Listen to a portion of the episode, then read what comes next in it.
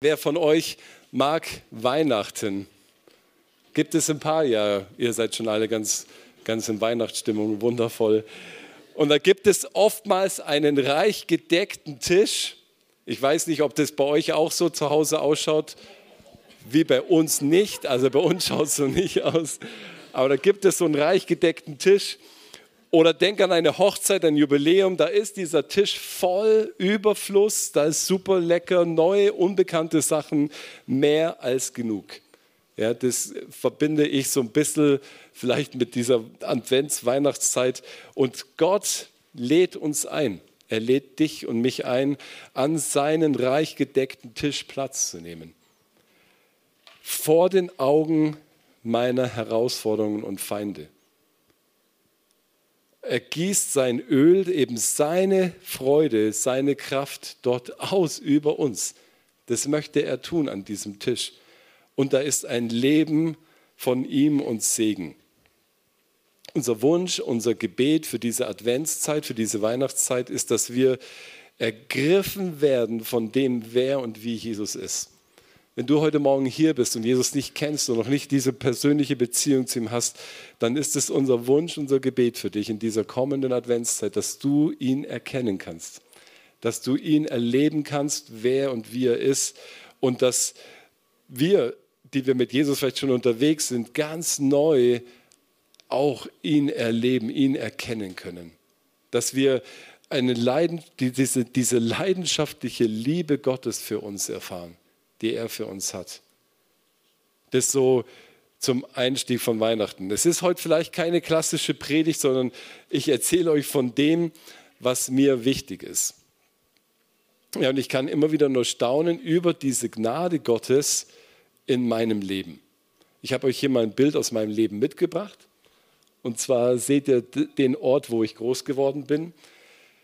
Und da komme ich her, aus einfachen Verhältnissen, aus so einer Wohn- Siedlung, so einem Hochhaus, wo wir da gewohnt haben. Und ich würde sagen, dadurch, ähm, ja, könnte ich jetzt mehr erzählen, aber dass es vielleicht auch ein bisschen ärmliche Verhältnisse waren. Und deswegen habe ich auch heute meine Haare nicht gemacht, um das ein bisschen zu unterstreichen. Hey,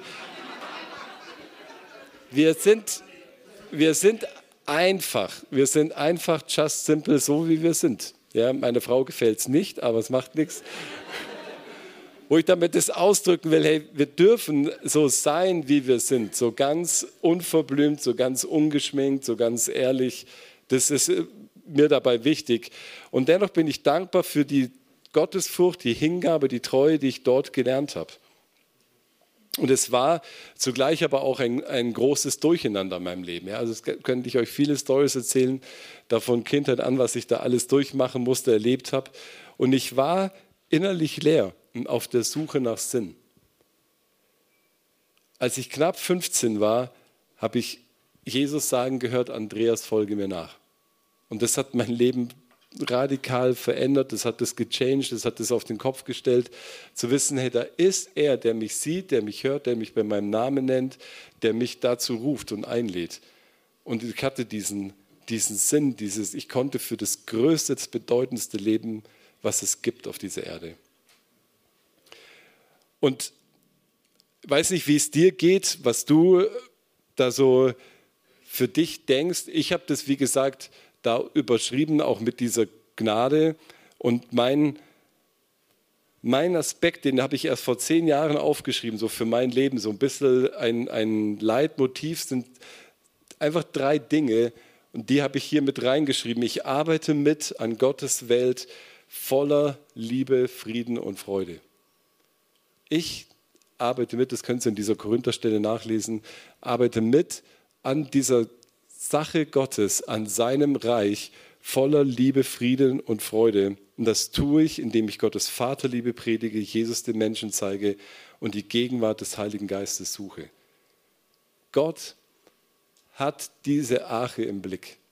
Er hat diese Gemeinde hier im Fokus.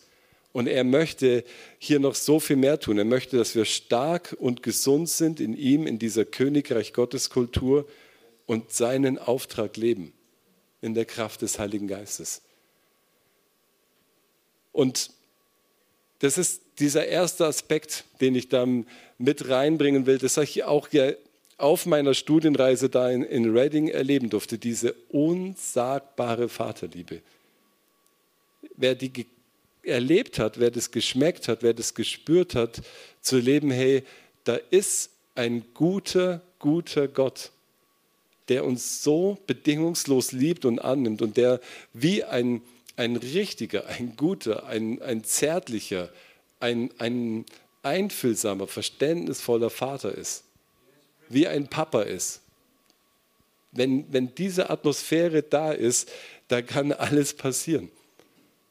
Und ich sage nicht, dass wir das nicht haben. Ich sage, das spüren wir bei uns hier auch schon. Und ich habe das auch früher in meiner Gemeinde erlebt, in Kempten, wo ich herkomme.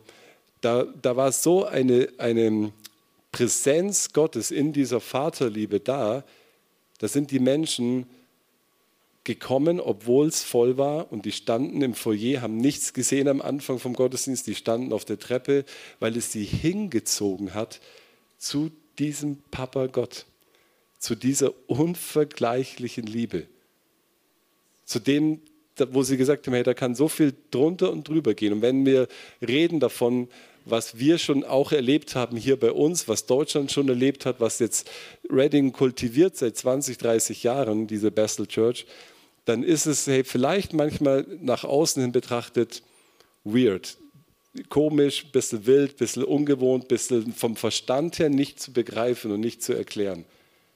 Ja, man kann es vielleicht nicht alles verstehen und immer einordnen, aber da ist eine, eine Liebe drin vom Vater, da ist eine, ein Fokus auf Jesus, zu schauen, ich all meine Affection, meine Zuneigung, meine Bewunderung, all das richte ich auf ihn aus. Und da ist eine Kraft Gottes drin. Und das haben Menschen erzählt, hey, man kommt vielleicht dahin und denkt sich, hey, was geht denn hier? Was ist denn das? Das ist ja spooky und das ist ja einfach gar nicht mehr hier klar im Kopf. Aber ich musste da wieder hin, weil die Liebe mich angezogen hat, weil die Liebe Jesu mich gezogen hat. Ja? Und das ist das, warum wir den Vater, den Papa Gott predigen Seht, was für eine Liebe unser himmlischer Vater uns geschenkt hat, dass wir seine Kinder genannt sind, 1. Johannes 3. Wir haben das als Erwachsene so nötig.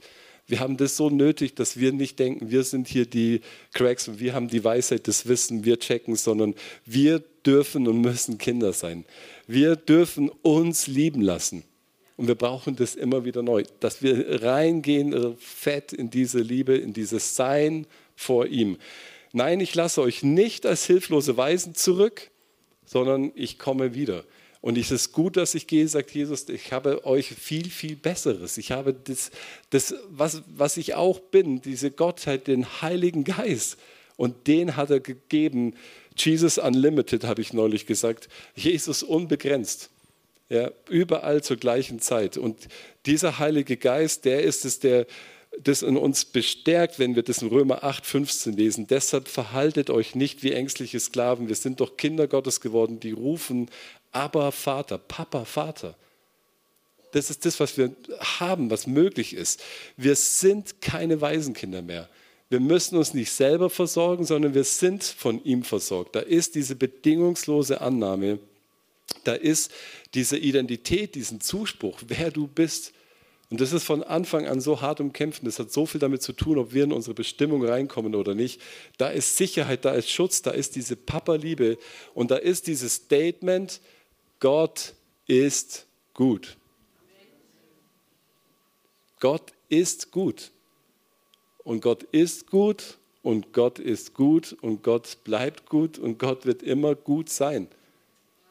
Unabhängig davon, was ich denke, was ich fühle, was meine Sicht der Dinge ist, meine Erfahrung. Meine Erfahrung von vielleicht unerhörten Gebeten, meine Rückschläge, meine Tiefschläge, das Destruktive, Negative, was unser Leben auch vielleicht mit ausmacht, wir auch erleben müssen, wird niemals die Theologie des Wort Gottes schmälern, wird niemals das runterholen, das wahr ist und bleibt. Gott ist gut. Und ich spreche das aus über jedem von euch, von eurem Leben in, in den Webstream. Gott ist gut.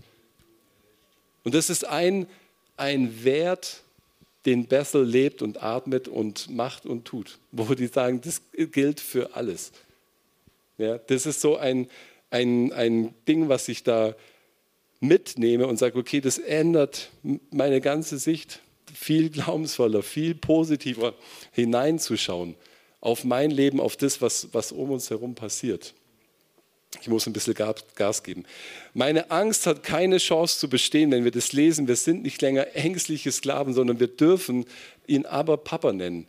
Da gibt es nicht mehr, ich bin Sklave, Knecht, ich bin ängstlich. Diese Angst verschwindet in seiner Liebe. Die Angst hat keine äh, Chance zu bestehen, wenn ich in deiner Liebe stehe. Ja, wie gut. Und das brauchen wir immer wieder, weil eine einmalige Erfahrung oft nicht ausreicht. Je öfter wir sehen, hören, spüren, desto normaler, desto intensiver, dann, dann gewöhne ich mich dran und dann bin ich da drin. Ja. Es ist so gut, dass er uns bei unserem Namen gerufen hat. Du darfst wirklich du sein, trotz deiner Schwächen, deiner Fehler, deiner Sünden. Er hat dich bei deinem Namen gerufen. Ich arbeite mit an Gottes Reich, an Gottes Welt voller Frieden, indem ich Jesus den Menschen zeige und indem ich mit Jesus lebe. Ja, und Jesus ist für mich Gnade.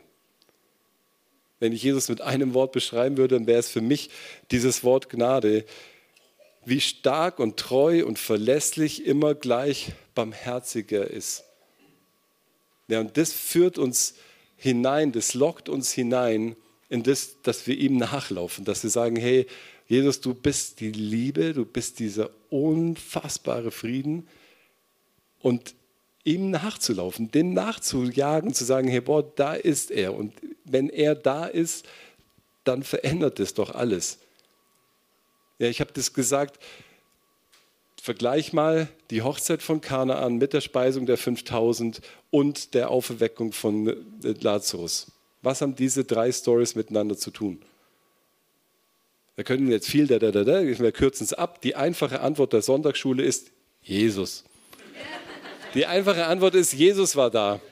Jesus war da, Jesus war präsent, Jesus hat alles verändert in dem Kontext. Dort, wo Jesus auftaucht, da wird alles vielleicht manchmal erst durcheinander, aber im positiven Sinne und dann wird es gut. Ja, und dann ist da eine Freiheit und eine Freude und eine Liebe und eine Kraft Gottes drin.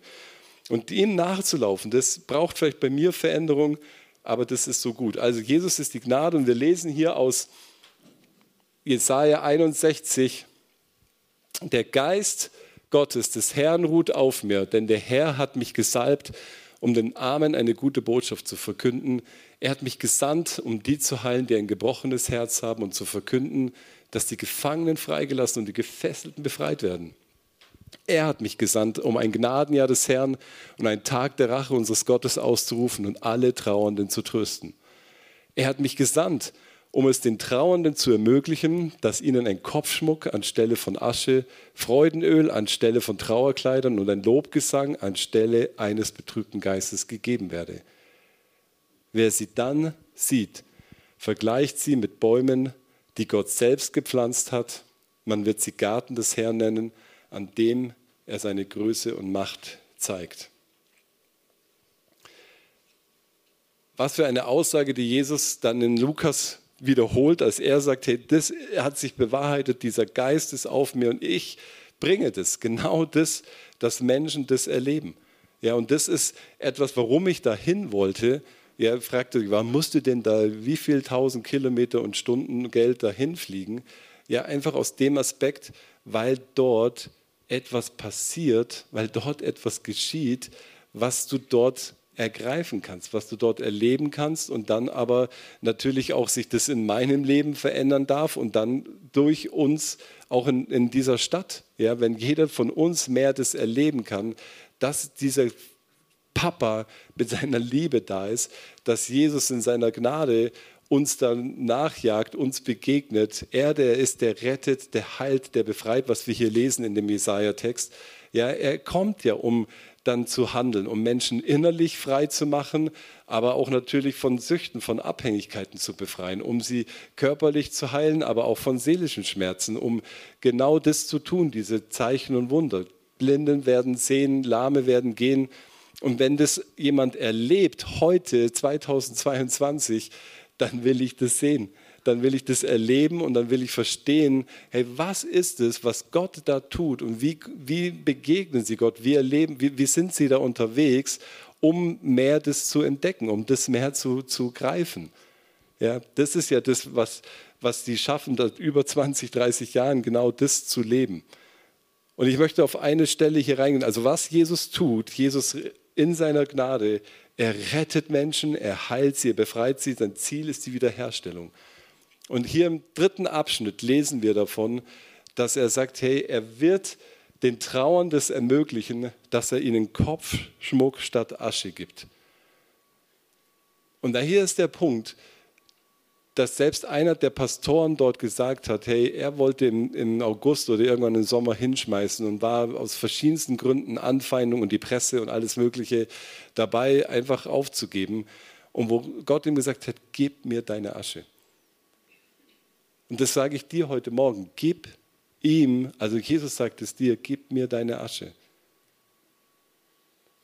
All das, was in deinem Leben, du sagst, das ist Mist, das ist nicht okay, das ist mein eigenes Versagen, meine Schuld, aber das ist auch das, wo ich Gott nicht verstehe, wo Fragen da sind, wo Zweifel da sind, wo egal was das in dir an Schwerem da ist, an Not, an Leid, an, an unerfüllten Wünschen, egal was du merkst, okay, das macht dein Leben unglücklich, das macht es unfrei, das macht es schwer, sagt Jesus dir, gib mir deine Asche.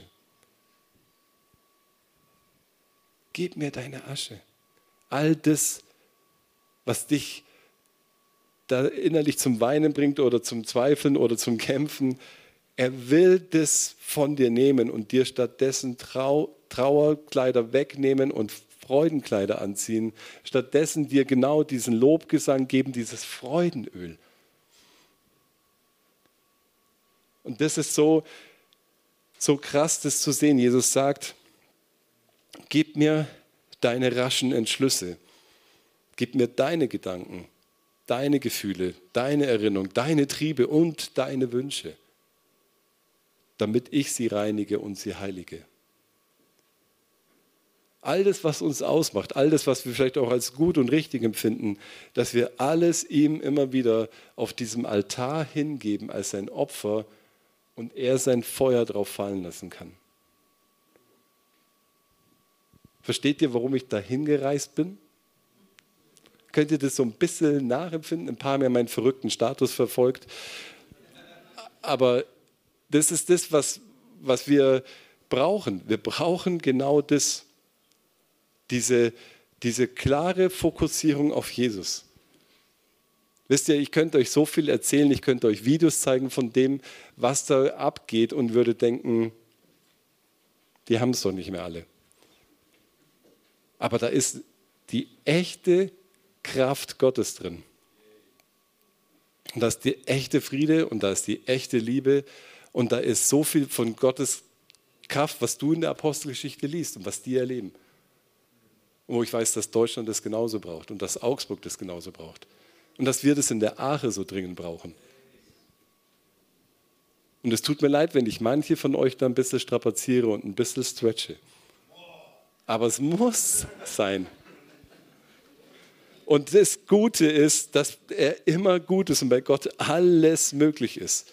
Dass bei Gott alles möglich ist. Wenn wir uns hinhalten, dann reinigt er das, dann heilt er das, dann heiligt er das.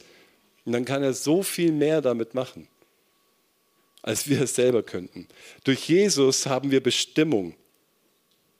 Durch Jesus haben wir ein Ziel, durch Jesus haben wir einen Auftrag, durch Jesus wissen wir, warum wir leben. Und ich will, dass am Ende meines Lebens er sagt, hey, du treuer und guter Knecht, du hast es gut gemacht. Das will ich von ihm hören, weil nichts anderes sonst zählt. Alles ist von der Ewigkeit her und alles ist für die Ewigkeit hin. Wir verstehen hier vielleicht nicht alles, aber in der Ewigkeit wird es Sinn machen. Wir müssen hier auch nicht alles verstehen und erklären können. Es ist das Letzte, was ich zur Offenbarung sage, worüber wir dieses Jahr gesprochen haben. Es ist besser, wenn Gott mich beim Arbeiten findet, als beim Ausruhen. wenn er wiederkommt und wenn er dann schaut, hey, was machen da hier meine Leute und uns zu sich nimmt, ist es doch viel besser, er findet uns beim Arbeiten als beim Ausruhen. Chill mal nicht dein Leben.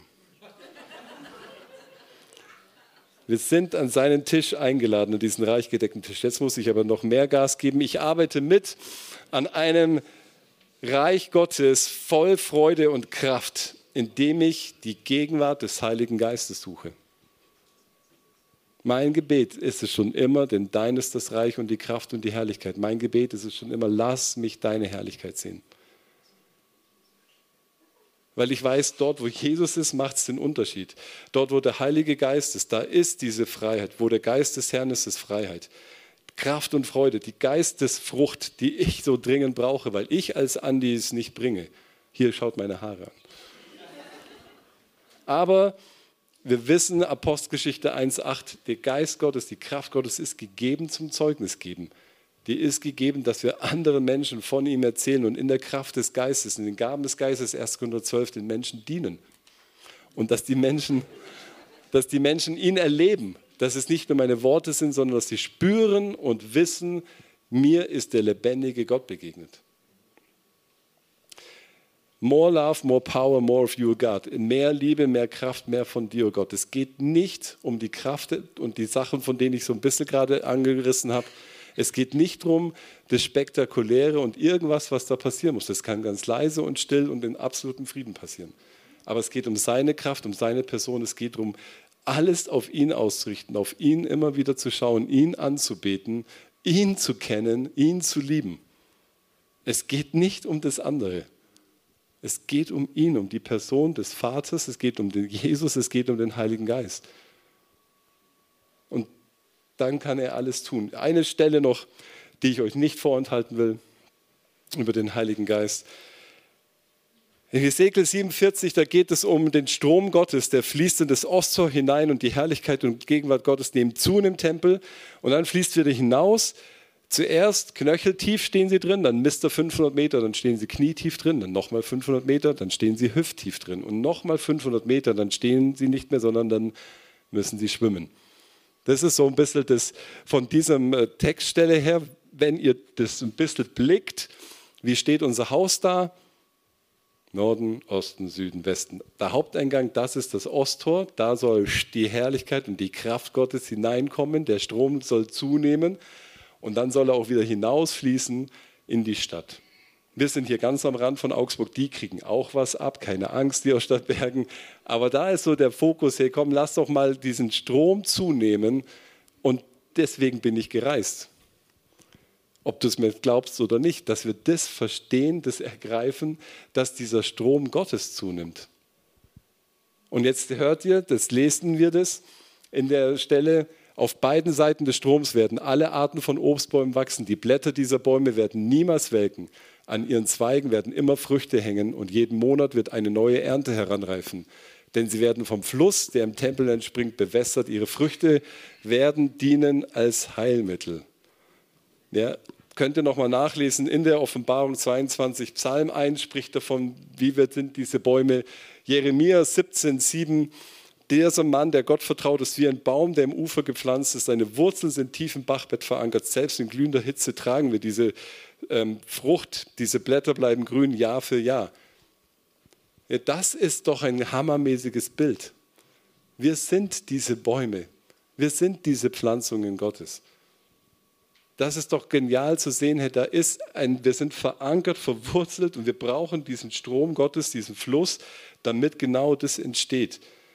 Und erst, wenn wir in diesem Fließenden sind, erst wenn wir in dem sind, dass da ein Fluss ist, dass wir nicht mehr stehen und sagen, ja, okay, es darf nett meine Beine umspülen. Ja, wenn du so im Urlaub bist, dann gehst du so mit den Füßen mal rein und dann kommt so ein bisschen die Brandung.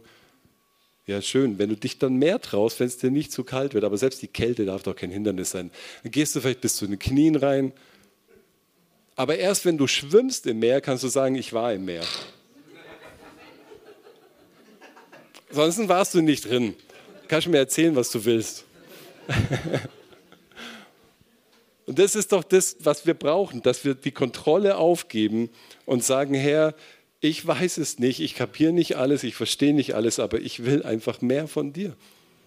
Ich will mehr von deiner Nähe, deiner Gegenwart, von deiner Kraft, von deiner Herrlichkeit sehen. Aber es geht um ihn als Person, nicht vergessen, ihm zu begegnen. Und dann kommt dieser Fluss mit den Bäumen von Heilung, von Freiheit, von sozialer Gerechtigkeit. Und das ist unser Wunsch, unser Gebet, dass wir diesen offenen Himmel hier erleben. Dass wir merken, hey, da ist so viel mehr von ihm. Und deswegen haben wir den Gottesdienst ein bisschen umgedreht und werden jetzt nochmal eine Zeit von Anbetung und Lobpreis haben. Und wir können euch das einfach nur anbieten, kommt und wir nutzt es. Wir haben hier Leute aus dem Gebetsteam, die mit, gerne mit euch beten. Und es geht darum, dass, dass du für dich diese Entscheidung triffst. Hey, gib ihm deine Asche. Je schneller, desto besser. Sag ihm, Herr, hier bin ich entschlossen. Gibst du dich an ihn hin und sagst, was, was immer du tun willst, ja, was dich angesprochen hat, was du merkst, was, was du brauchst. Bist du an dem Platz, den Gott für dich hat? Tust du das, was Gott von dir möchte? Bist du dieser offene Himmel, dass wir das erleben, dass wir ihn so kennen und es weitertragen?